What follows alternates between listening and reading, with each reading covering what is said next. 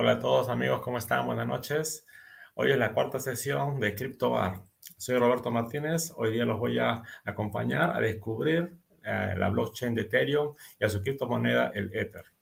Vamos a repasar un poco su historia, cómo funciona, para qué se usa, para qué sirve y por supuesto el esperado merge que se va a dar en pocos días, el 15 de septiembre. Está programada la transición, ya hay más de 400 mil eh, validadores de la cadena que están esperando a puertas en, la testnet para entrar y volver a cambiar el mundo. Bienvenidos, y también tenemos a nuestro salón VIP, a todos nuestros amigos de Leadwoods, para acompañarnos a este conversatorio y seguir descubriendo el futuro de Ethereum. Buenas noches y bienvenidos. Hola, hola. ¿Qué tal? Roger, ya ¿cómo están?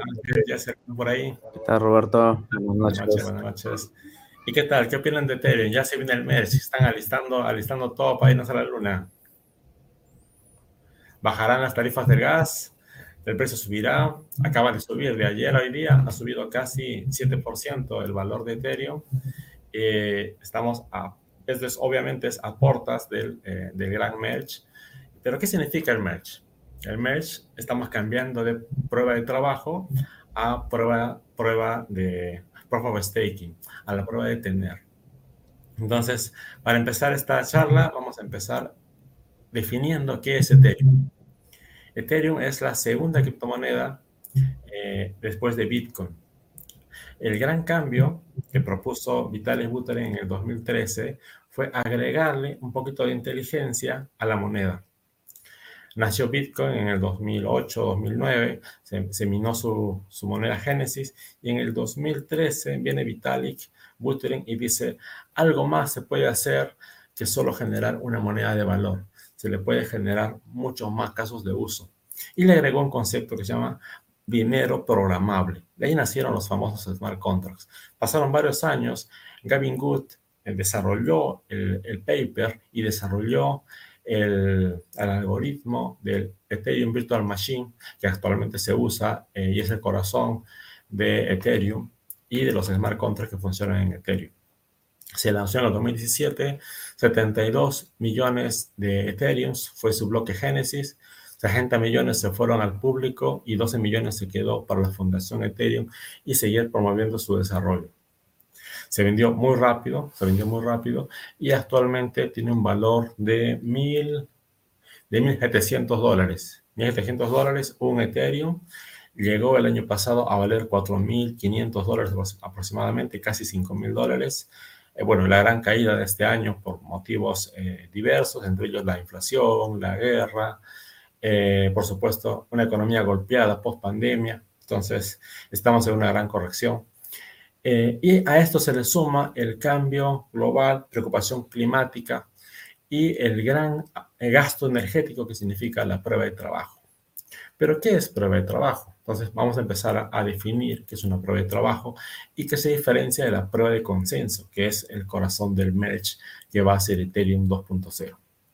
En la prueba de trabajo, que es la prueba de consenso actualmente utilizada por Bitcoin, eh, uno genera un esfuerzo inmenso computacional por generar eh, códigos computacionales para que sea difícil, difícil de, hackear, de clonar, de, eh, para que sea seguro también. Entonces, estos códigos computacionales requieren que tú tengas una máquina eh, minadora. Entonces, ahí viene el concepto de, de minar.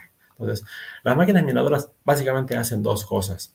Generan bloques para que, para que se puedan utilizar en la blockchain y guarda las transacciones o valida las transacciones que se hacen en la blockchain. Entonces, guarda la información, genera los bloques y pues guarda la información. Y eso requiere un esfuerzo computacional fuerte. ¿ya? Tú tienes que invertir para ser minero de Bitcoin bastantes miles de dólares y si quieres ser rentable vas a tener que desembolsar algunos millones para tener una, mini granja de eh, servidores de, para minar. o si no, vas a tener que invertir en, menor escala, pero te vas a tener que unir a un famoso pool de inversión, donde varias gente se junta y entre todos generan el poder computacional para generar eh, el proof of work. Obviamente, ese consumo eh, de, computación, de esfuerzo computacional, requiere una alta dosis de energía, energía eléctrica, que actualmente el mundo necesita para salud, para educación, para transporte, pues para otras cosas, eh, incluido, por supuesto, el sistema bancario tradicional. Entonces, el Proof of Work, la, la premisa es que tú tienes que poner dinero para generar dinero. Se tiene que hacer una inversión fuerte para que tú puedas generar dinero en forma de Bitcoin y puedas validar esas transacciones también en forma de Bitcoin. Uh, desde esa época, estamos hablando desde hace 11 años hasta ahora, es una de las, pruebas de consenso más seguras que existen. ¿Por qué? Porque atacar a, a una prueba de, de Proof of Work necesitarías el famoso 51 un ataque 51. ¿Qué significa? Tomar control del 51% de las, eh, del poder computacional para poder hacer un reverse, para poder cambiar la información en la blockchain. Y eso es muy, muy costoso. Se ha estimado que para poder hacer una, un ataque 51%, tendrías que tener 20 mil millones de dólares para generar un ataque exitoso o posiblemente exitoso en la, en la blockchain de Bitcoin. Por supuesto, los humanos normales no tenemos esa cantidad astronómica de dinero, pero algunos gobiernos sí, sí podrían contar. Eh, el gobierno americano, el gobierno chino, tienen presupuestos de defensa muchísimo mayores a eso. Entonces, en, en, una, en una, guerra podría ser una, una carta que quieran jugar. Ahora, eh, e-, Ethereum, los últimos años, eh, nació como Proof of Work también, porque es una de las pruebas más seguras, como repito. Ahora eh, viene y hay diferentes pruebas de consenso. Tenemos el Proof of Work, que nació, nacimos con el Proof of Work, luego estamos prueba de consenso, prueba de staking, Proof of Staking, y tenemos muchas pruebas más. Pero, digamos, vamos a hablar de esta porque es, es lo que nos trae acá, el merge. A ver, tenemos aquí en la mesa los invitados VIP, por favor. Eh, Jared, creo, eh, tú tienes una máquina o varias máquinas minadoras. Cuéntame un poquito tu experiencia eh, creando Ethereum en este tiempo. Y obviamente Proof of Work. Cuéntame un poquito.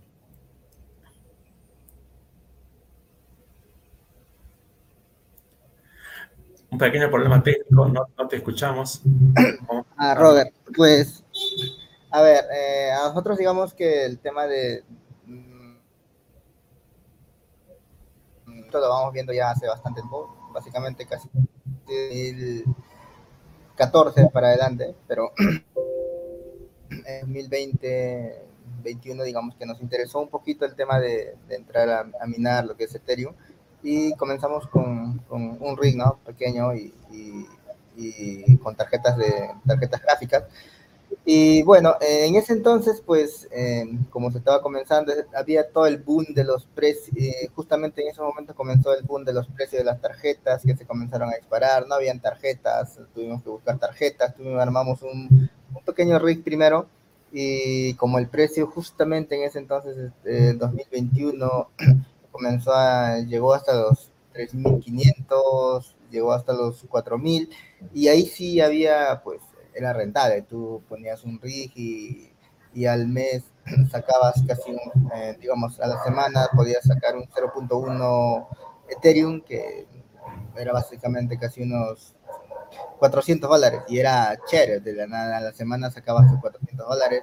Y las tarjetas, digamos que yo las compré a un precio no tan elevado, alrededor de unos de unos este, 1800 dólares, las tarjetas digamos las 30, 80 que te dan alrededor de unos 100, eh, 100 megabytes de poder de minado, ¿vale? Pero sí, eh, la verdad es que la experiencia en ese entonces fue, fue divertida. Eh, con, eso nos ayudó a, entrar, a entender mucho el tema de lo que es este, cómo funciona la blockchain, entrar a este mundo de, de, poder, este, como ya tenías Ethereum, pues podías hacer intercambios, usar, digamos, este, después este, herramientas lending para sacar préstamos, para poder este, intercambiarlos por otras monedas en los exchanges, empezamos a, a digamos, a, acumular un poquito de, de Cardano, de, pero siempre de la base de haber entrado con, con Ethereum, Y bueno, y eso es básicamente la experiencia que, que hemos tenido como minero. No manejan, más lo hicimos como la, de adentrarnos en la tecnología, de de estar de todo lo que se movía en el tema de blockchain. ¿no? eso básicamente en, en temas de, de minería de, de, Ethereum.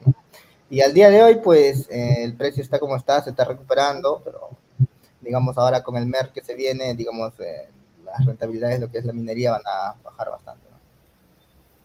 Entonces, señor Roberto. Totalmente.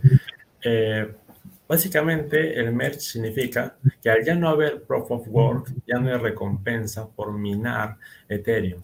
Entonces, el negocio de la minería se transforma por completo. Entonces, las rentabilidades que teníamos por, por minar Ethereum, pues ya no van a existir. Ahora solamente van a existir las rentabilidades por validar transacciones. Voy a, voy a poner un poco el contexto.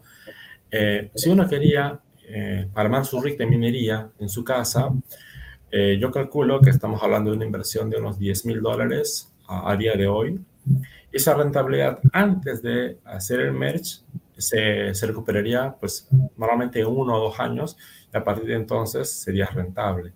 Obviamente estamos hablando antes de 2021 que los precios estaban, estaban digamos, sobre los 4 mil dólares, 3 mil dólares y, y en ese escenario era rentable. Hoy, 2022, con los precios rondando los 1.500 dólares, 1.500 dólares y hasta hace un mes eh, llegamos a, menos de 1.000 dólares. Entonces no era tan rentable. Eh, sobre todo para los que compraron su rig de minería este año. Y ahora con el, con el paso a la eh, Proof of Stake, pues el ingreso por minería se reduce a cero. Ahora, ¿Cuál es eh, la propuesta? ¿Por qué, está, ¿Por qué está haciendo Ethereum esto? Ethereum está haciendo esto porque hay una palabra clave que se llama descentralización y segunda palabra clave que es el calentamiento global, eh, amigable con el medio ambiente. ¿Y eh, qué significa descentralización? Significa que cualquier persona podría ser capaz de poner un validador de la red blockchain de Ethereum. ¿Qué necesitas? Una computadora básicamente eh, una computadora que valga menos de 500 dólares. Incluso se habló de una Raspberry Pi que vale 300 dólares. Tú podrías armar una, un validador de Ethereum. Con esos 300, pone 500 dólares de inversión, tú podrías participar del pool de recompensa de Ethereum eh, que rondaría alrededor del 4% de tu inversión anual calculada a 400.000 validadores en todo el mundo. Si hay más validadores, la recompensa disminuye y si hay menos, pues aumenta. Pero estamos hablando de esos rangos de, validadores. En esa perspectiva, eh, obviamente ya no se necesita esa super máquina, ese rig minador para, eh, ser partícipe de, de, la descentralización. requiere mucha menos inversión. Y desde el punto de vista de, minero, que antes eras minero, eh, imagino que migrarás a otras redes y pondrás solo una máquina para, para, para seguir minando, seguir validando transacciones en la red de Ethereum, o cuál es un poco el plan que tienen. Bueno, creo que lo, lo, normal que, bueno, en mi caso, como no, digamos, no, no llego a juntar 32 Ethereum para, para, poder armar mi nodo y, un Ether extra para pagar los fees, digamos, no, no llego a esa capacidad. Eh, básicamente es las tarjetas que tengo ahora, pues migrarlas a Ethereum Classic, básicamente para, para seguir teniendo un poco de rentabilidad, pero lo, yo creo que lo que la mayoría va a hacer en esos casos, los grandes pools que tienen pues ese que, tienen harto poder de minado, pues lo normal que van a hacer, creo ellos, es armar su, un pool de, armar un nodo eh, con los Ethereum que tienen, con una máquina y el, y, el resto de tarjetas que tienen, también el poder de minado lo, lo van, a, lo van a pasar. Es lo que yo supongo, ¿no? Totalmente. Eh, hay una palabra ahí que dijiste que se necesita mínimo 32 Ethereums más eh, esta computadora dedicada con un buen internet necesita, a ver, necesita 32 Ethereum, que actualmente vale 50 mil dólares. Se necesita la computadora que vale, pone 500 dólares. Y se necesita un internet de por lo menos 100 megabytes por segundo estable para que tengamos una, una, seamos unos buenos validadores.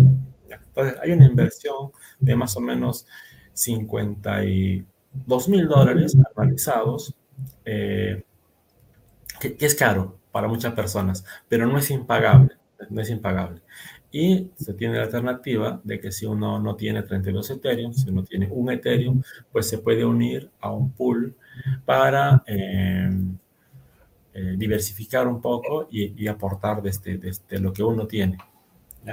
Eh, ahí también es importante señalar que las comisiones se reparten en proporción, o sea, ese 4% se reparte al pool y el pool reparte según la cantidad de Ethereum que tú pusiste. Igual se calcula, se calcula que es el 4% de lo que tú has invertido. Por ejemplo, yo pongo un Ethereum, o sea, 1.700 dólares, pongo mi máquina, 500 dólares, ahí tengo invertido aproximadamente, digamos, 2.500 dólares, sumándole el internet y todo. Eh, al año yo tendría un 4% de rentabilidad, más o menos 4.5, 3.8, o sea, en ese rango. Entonces, económicamente es, es el margen de utilidad propuesto eh, en, en, el, en el Proof of Stake. ¿Qué tan interesante es para, para personas naturales hacer eso? Desde el punto de vista de descentralización para apoyar un proyecto que va a capturar valor en el futuro, me parece interesante. Eh, apostaría todo a eso, no pondría 32 eh, Ethereums a producir, de hecho sea de bajo tampoco los tengo, pero eh, está ya la posibilidad. Cosa que en Bitcoin es muy diferente. En Bitcoin tú tendrías que invertir bastante más que eso para ser rentable, para ser realmente rentable, por el consumo energético, por el costo de las máquinas, etc, etc, etc. Quisiera ahora hablar un poco sobre qué se nos viene en el merge. ¿Qué, significa eh, el merge en casos de uso? Eh, por ahí tenemos a Ángel, a Jess, si quieren hacer una pregunta antes de empezar. Sí, Robert, por decir, ¿por qué, ¿por qué dicen que, lo que quiero entender es, ¿por qué dicen que en todos lados tú vas a internet, videos, YouTube, todos lados, dicen que el, digamos que el MER es, lo cambia todo, el MER es la transición hacia algo distinto, que la blockchain con esto va a estallar. ¿Por qué, por qué definen de esa forma al, al MER antes de... ya, está bien, está bien, está bien. Bueno, hay una palabra clave en blockchain que se llama FOMO, ¿no? El FOMO es temor a perderse algo. Eh, a ver, las tarifas de gas, hay un mito muy grande en el mes que las tarifas de gas que actualmente son elevadas en Ethereum van a reducirse que a la mitad, que al 10%. No, las, tarifas de gas van a seguir siendo las mismas. Eh, Ethereum es la red más cara en tarifa de gas. ¿Por qué? Porque actualmente eh, procesar las transacciones y distribuirlas por toda la red cuesta, cuesta las recompensas hacia los mineros por transaccionar, muy aparte de lo que era minar. Es, esa tarifa de transaccionar eh, actualmente es eh, lenta. Nosotros tenemos 15 operaciones por minuto que puede sacar Ethereum actualmente.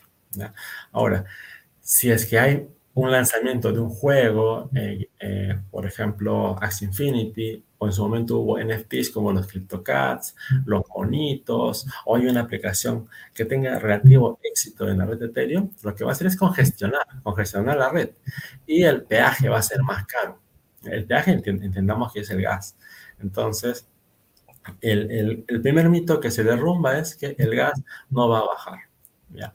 Pero ¿qué, qué sí va a favorecer? Va a favorecer de que eh, al no existir el impedimento monetario para que uno pueda ser partícipe de la red de Ethereum, es más factible que una pyme, que una microempresa o que una persona pueda invertir a desarrollar un caso de uso y generar adopción.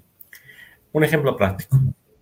Yo tengo mi, mi aplicación, mi DApp, que hago DeFi, hago finanzas centralizadas, hago NFTs, hago mi, mi propio protocolo sobre Ethereum, hago N casos de uso, mi aplicación de salud, mi aplicación de educación, o sea, N casos de uso, cualquiera de esos lo implemento en una aplicación ahí. Ahora, esa aplicación ahí va a consumir dos cosas. Va a consumir recursos de la red y va a consumir mis propios recursos para que funcione la aplicación. Eh, eso se llama adopción. Entonces la adopción va a ser mucho más fácil si tú montas un nodo validador junto con tu solución, porque tú vas a validar primero que nada con tu nodo validador casi instantáneamente y después lo vas a poder poner a, la blockchain a la blockchain de Ethereum normal con su proceso de validación. Pero tú vas a poder vas a poder validar casi instantáneamente. Entonces, para poner un nodo validador de Bitcoin tiene que ser un gasto importante. Para poner antes un nodo validador de Ethereum tiene que ser un gasto importante. Ahora tú puedes poner un nodo validador de Ethereum, unirte a un pool y transaccionar casi instantáneamente para después poder eh, pasar a la Proof of Stake. Entonces, lo que se genera es más facilidad de uso para que más developers y más empresas y más casos de uso se monten encima de la red blockchain sin ningún impedimento.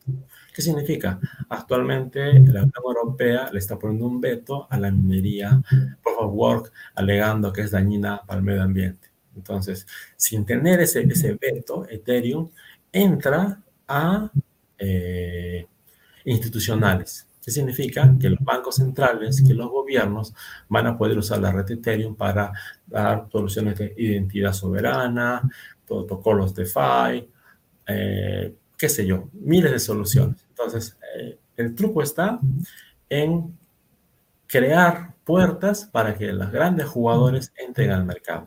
Y eso nos favorece a todos. esa es la única diferencia.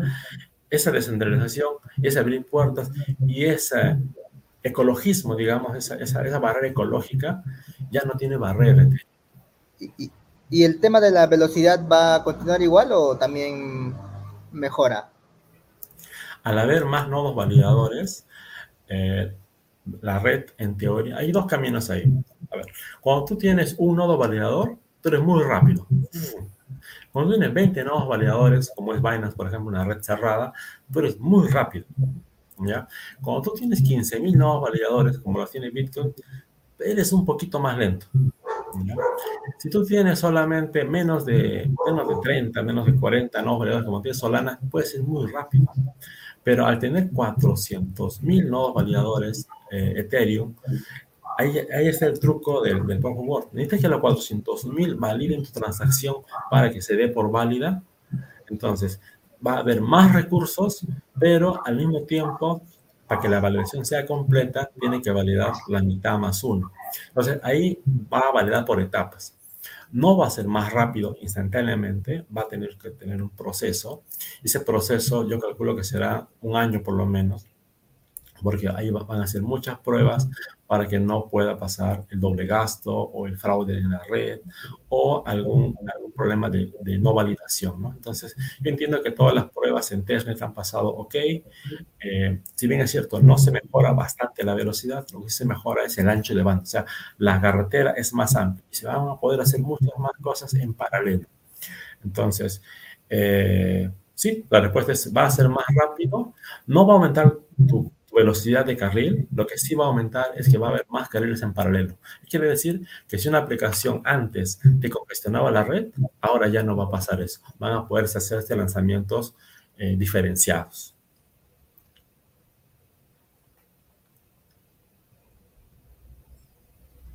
Entonces, al hacer eso, lo que generas es que haya muchas más aplicaciones o DApps corriendo sobre la red de Ethereum. Eso no tiene nada que ver con el precio. El precio, eh, por supuesto, es especulativo 100% y depende mucho de la oferta y, demanda del mercado, ¿no? Entonces, lo que vemos hoy día es que nos estamos acercando al, al, al, mesh y ha habido una, una, subida importante de ayer para hoy en el precio, ¿no? Pero eh, es, es totalmente oferta y demanda.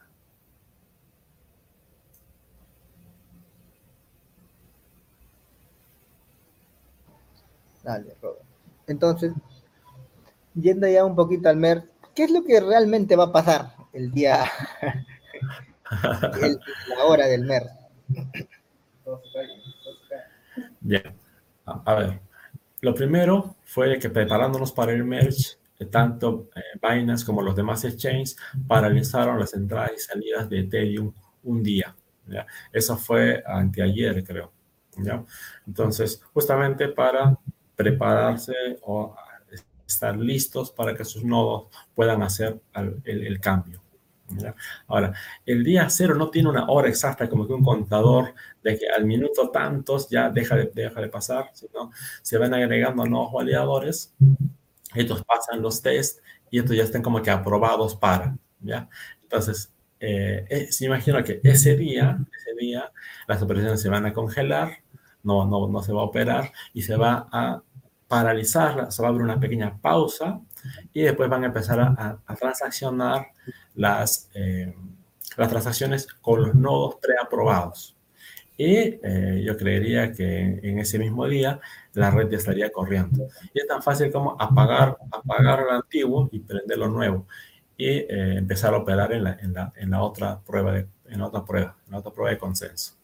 Entonces, eh, ese día seguramente, como todo es humano, se van a paralizar mucho las transacciones para que no haya un tráfico increíble ni se sature la, la red. Entonces, lo van a habilitar por etapas, por partes, como cualquier protocolo de migración de cualquier aplicación, eh, blockchain o no blockchain, y sobre todo con, con más, con más eh, cautela en protocolos blockchain. ¿no? Entonces van a empezar a abrir el caño por diferentes redes o canales para ir eh, desbloqueando todo el nuevo, la nueva prueba de consenso a los 400.000. Acuérdate que hay 400.000 validadores preaprobados.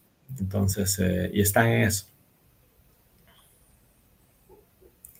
ese día va a ser eh, tocar con pinzas, va a tocar mirar la pantalla qué está pasando, qué no está pasando. Te digo, Robert.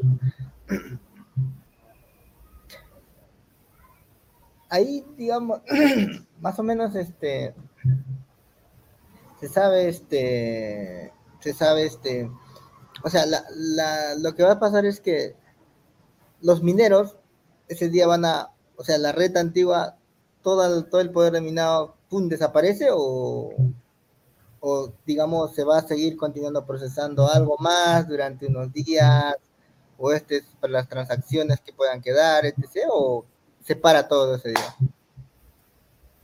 Ya.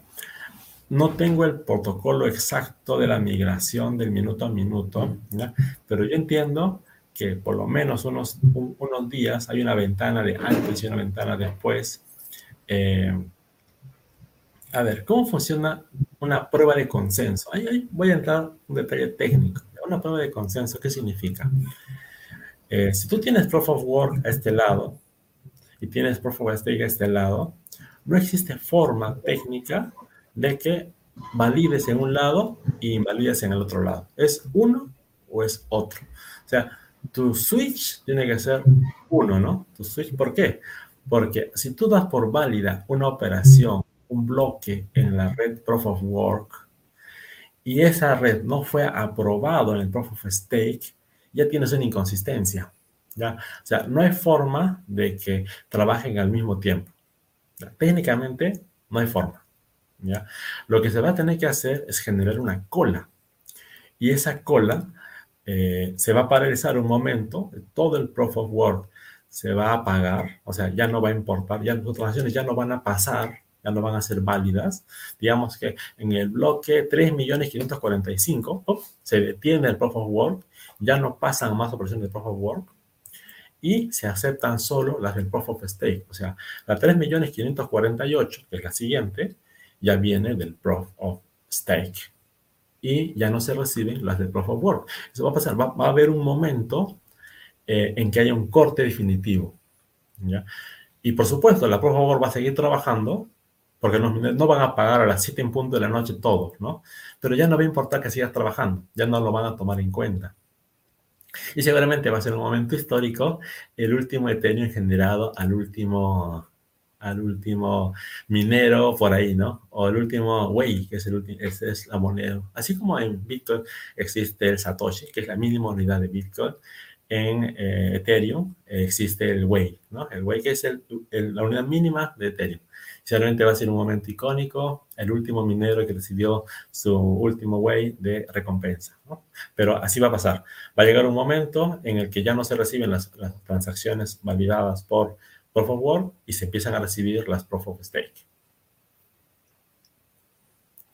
Y en ese momento tu, minadora va a seguir trabajando porque ella va, a seguir pensando que esté procesando, pero ya no va a valer, no, va, a no va a tener recompensa.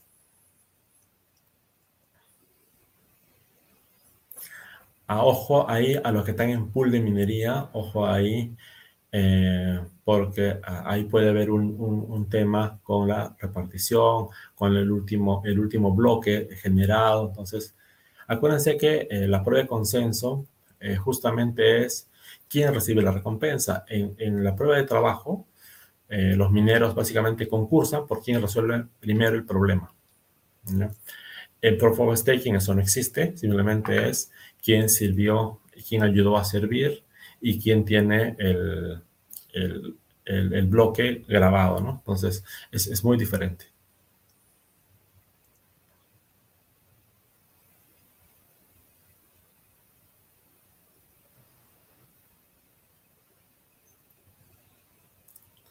Ahora sí, entremos con las preguntas del Salón VIP. ¿Qué otras dudas tienen? ¿Qué otros mitos tienen sobre el merch? ¿Qué se viene? ¿Qué no se viene? Ah, esto significa una gran, gran, gran, gran cambio radical en energía. ¿ya? El 99% de la energía consumida por la minería eh, Ethereum, Proof of Work, desaparece, ya no es necesaria. Antes se necesitaba el 100% del poder computacional y se necesitaba el 100% de la energía eléctrica, el 99% de eso ya no va a ser necesario. O sea, si un, si un, minero antes pagaba mil dólares de energía eléctrica, pues al mes siguiente va a pagar 10 dólares. Eh, es así el cambio brutal. Obviamente minando para Ethereum. Si, si, por supuesto mina otra moneda, Monero, Ethereum Classic, diferentes otras altcoins, por supuesto pagará el, equivalente a la otra minería, ¿no? Pero en, en, la red de Ethereum, en Proof of Work, Proof of Stake, ya no pagará energía eléctrica, pagará solo su consumo normal. Ese, ese es otro momento, importante, que para generar eh, Ethereum ya no eh, vas a requerir invertir dinero en, agente externo. O sea, tú pagarle a la compañía eléctrica no, no le estás dando valor a la blockchain. Y es un poco un fundamental eh, sobre la prueba de, de staking. Y hay otro valor importante em, de la prueba de, participación. A ver, a ver, acá tenemos una pregunta del público. Ángel, ¿qué se espera del mercado cripto cuando sucede el merge? Mucha volatilidad, por supuesto, mucha volatilidad. Se espera un FOMO increíble. Seguramente un día o ese mismo día los precios se disparen. No soy adivino para decir si para arriba o para abajo. Espero que para arriba.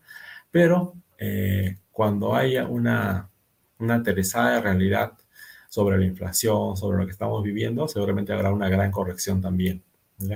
Entonces, eh, nada, lo que espero es que haya mucha volatilidad ese día y la volatilidad del precio en, dólares de la moneda Ether eh, va muy ligada a la oferta y demanda de las personas, personas como tú, como yo, como inversores más grandes, como las ballenas, que especulan con esto.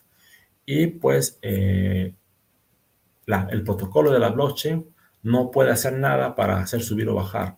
Lo, los que hacen que suban y bajen somos los, nosotros los, los generadores de oferta y demanda el mercado genera oferta y demanda.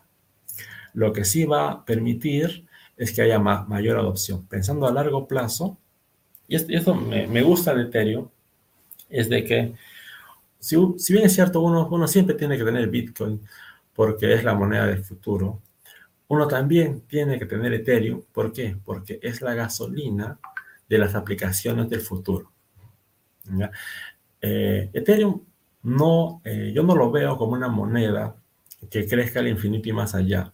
Lo que yo veo de Ethereum es que es la gasolina con la que voy a, voy a necesitar para pagar mis gas fees futuros de mi banco, de mis soluciones financieras, de mis soluciones de salud, de mis soluciones de NFTs, de mis soluciones agrícolas, de las soluciones que se vayan implementando en Ethereum. Yo tengo que tener Ethereum para interactuar en ese mundo para construir aplicaciones, para usar aplicaciones y por supuesto para crear valor y consumir valor en la red de Ethereum. Entonces, ese es el gran valor de Ethereum.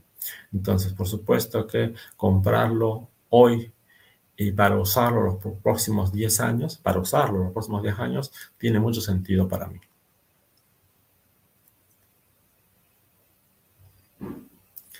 Ah, y por supuesto, todo cambio importante en, en, en una cripto trae cambio de precio.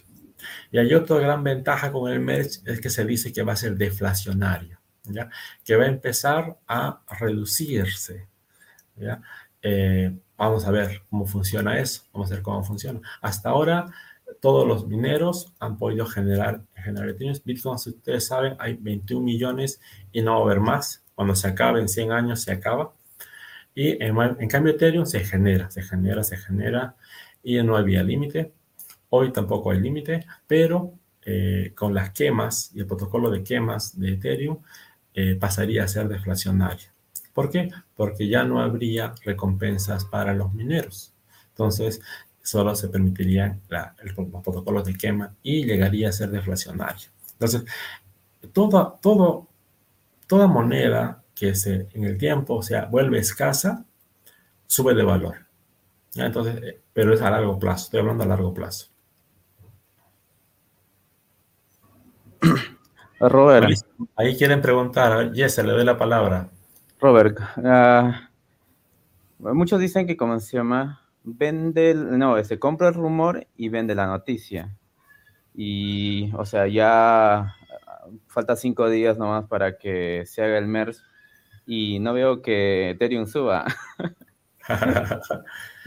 Lo que pasa es que el rumor era cuando costaba menos de mil dólares y el rumor real era en el 2015, eh, perdón, 2019, cuando eh, lo propone Vitalik. Eh, ese era el rumor. Estamos hablando de un rumor de hace tres años. Ese era el momento del rumor, mi querido Yeser. Hoy día es la noticia.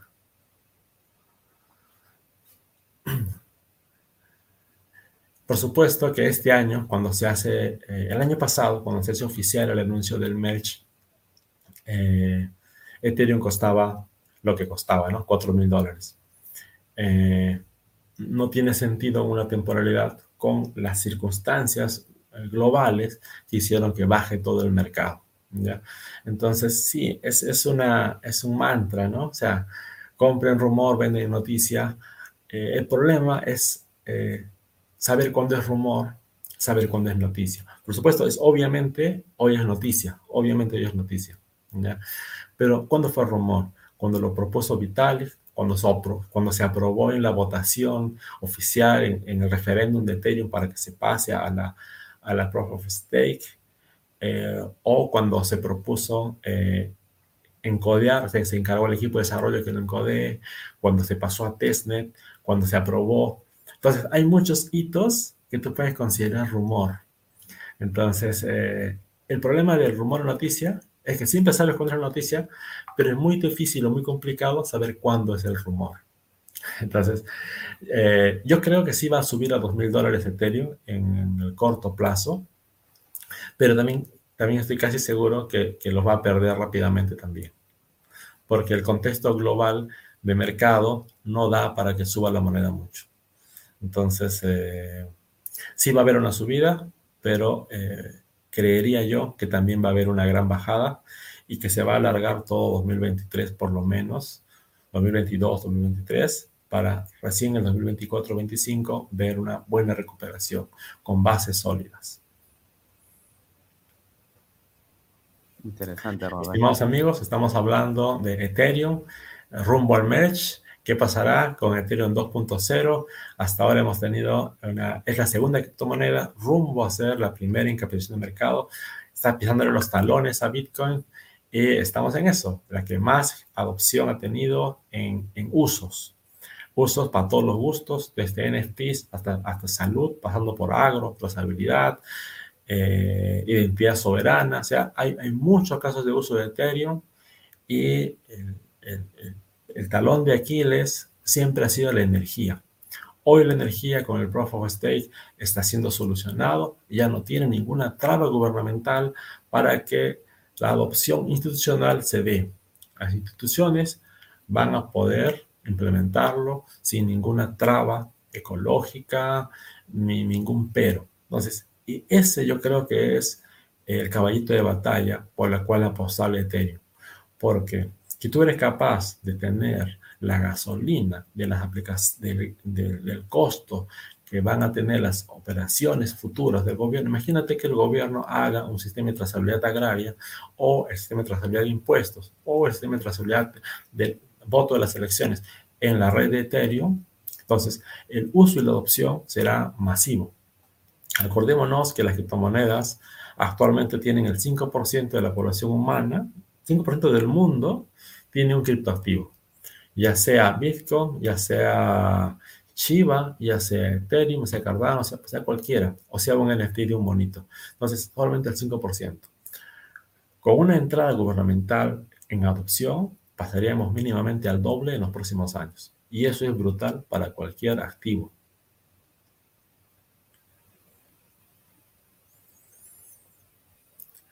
Acá respondiendo preguntas, dudas, rumbo a el.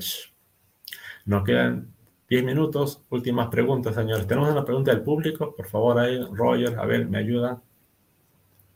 Robert, este, ¿y crees que Bitcoin este, siga los pasos de Ethereum?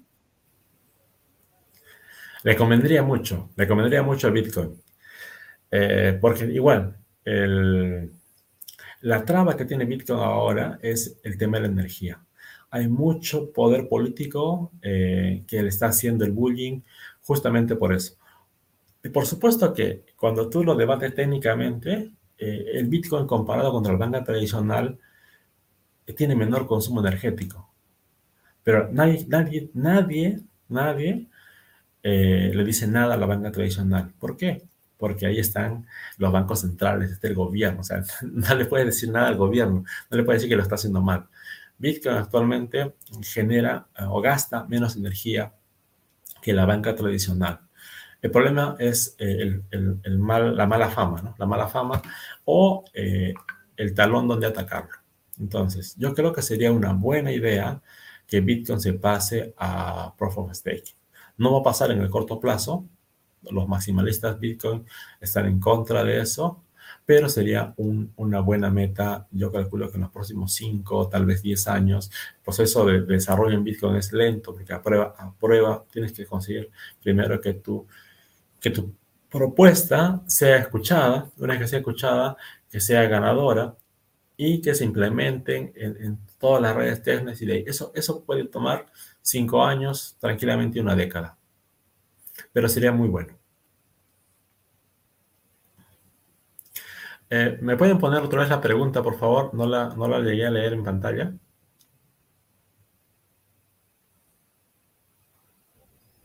¿Qué tal, Roberto? Este, sí, eh, la pregunta era respecto a, comentabas, ¿no? Que Ethereum este, iba por el camino de la reducción del costo de de la electricidad a un gran porcentaje eh, la pregunta era, eh, ¿qué tan lejos están las otras monedas de seguir ese camino, ¿no? para que no, para que el costo de la electricidad sea igual o menor. Te comento que hay muchas monedas que no tienen ni ese problema. A, ver, lo, voy a resumir así. La generación 1, eh, el Proof of Work, em, ¿por qué lo hicieron? Porque es una forma fácil y segura de generar antiataque. Antiataque 50, 50 más 1. ¿ya?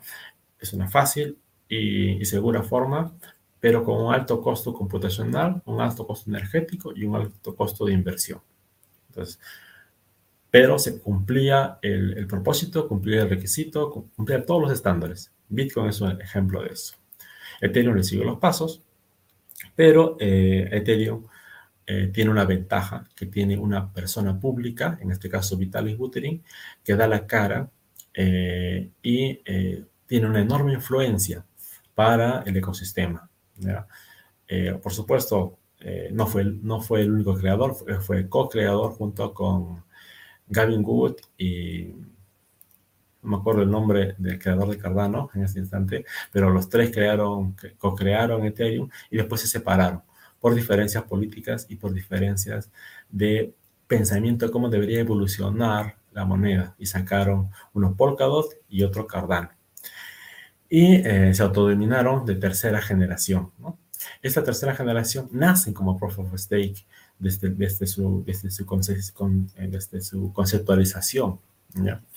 Entonces, y las siguientes, hay muchas formas de, de, prueba de consenso, por ejemplo, prueba de aprendizaje, eh, prueba de humanidad, ah, tenemos otra, otra, de ejercicios que cuando tú vas caminando, la prueba de que has caminado te, está minando una, una moneda para ti. Entonces, lo que quiere decir es que la prueba de consenso es cómo tú demuestras que has hecho algo y que es válido para la red. Entonces, eh, hay muchas pruebas. Las más aceptadas son, eh, y ninguna de esas genera energía más que la Proof of Work. Proof of Work es la que más genera energía. ¿Por qué? Porque se basa en criptografía y se basa en resolver acertijos complicados para que el que más rápido lo resuelva genere, genere una recompensa. Entonces, eh, hubo un proyecto hace muchos años, hace un par de décadas, que era el genoma humano, ¿no? Entonces muchos decían que en vez de resolver acertijos azarosos, ¿por qué no resuelven un tema fundamental como un, proyecto tan grande como el genoma, ¿no? Eso sería mil veces mejor que solamente tirar los dados y por fuerza bruta sacar un número tipográfico bueno. ¿ya?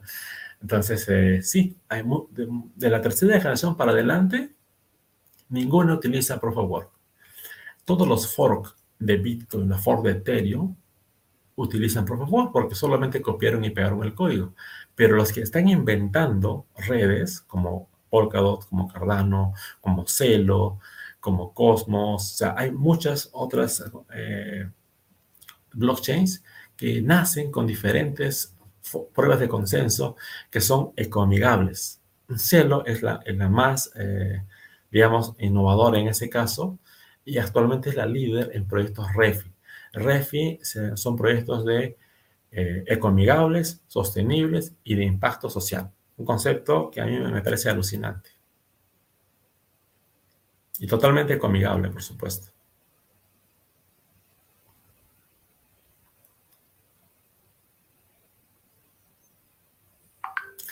Espero haberte respondido. Tiempo para una última pregunta y agradezco a todos por su participación y al público, por supuesto, también. Ahora estamos leyendo también sus comentarios y sus preguntas. A ver, una última pregunta para cerrar este live.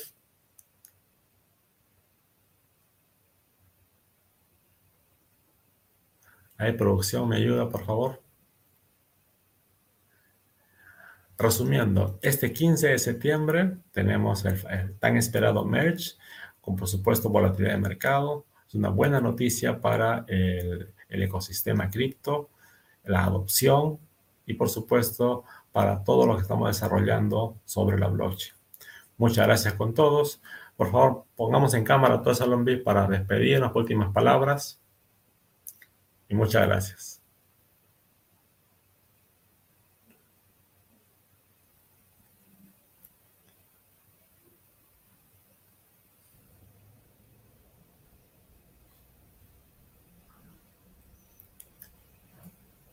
Ahora estamos 9 de septiembre, faltan 6 días para el mes y seguramente ese día será para estar con las cámaras prendidas, atentos a todas las jugadas para ver eh, cómo reacciona el mercado, cómo les involucramos, la invitación para que el próximo viernes estaremos conversando de otro tema interesante, aprendiendo siempre de blockchain, de Web3, de criptomonedas y sobre todo cómo aportar valor al ecosistema. Ha sido un placer, un gusto, nos vemos el próximo viernes. Un abrazo. Un gusto, un gusto a todos. Un gusto a todos.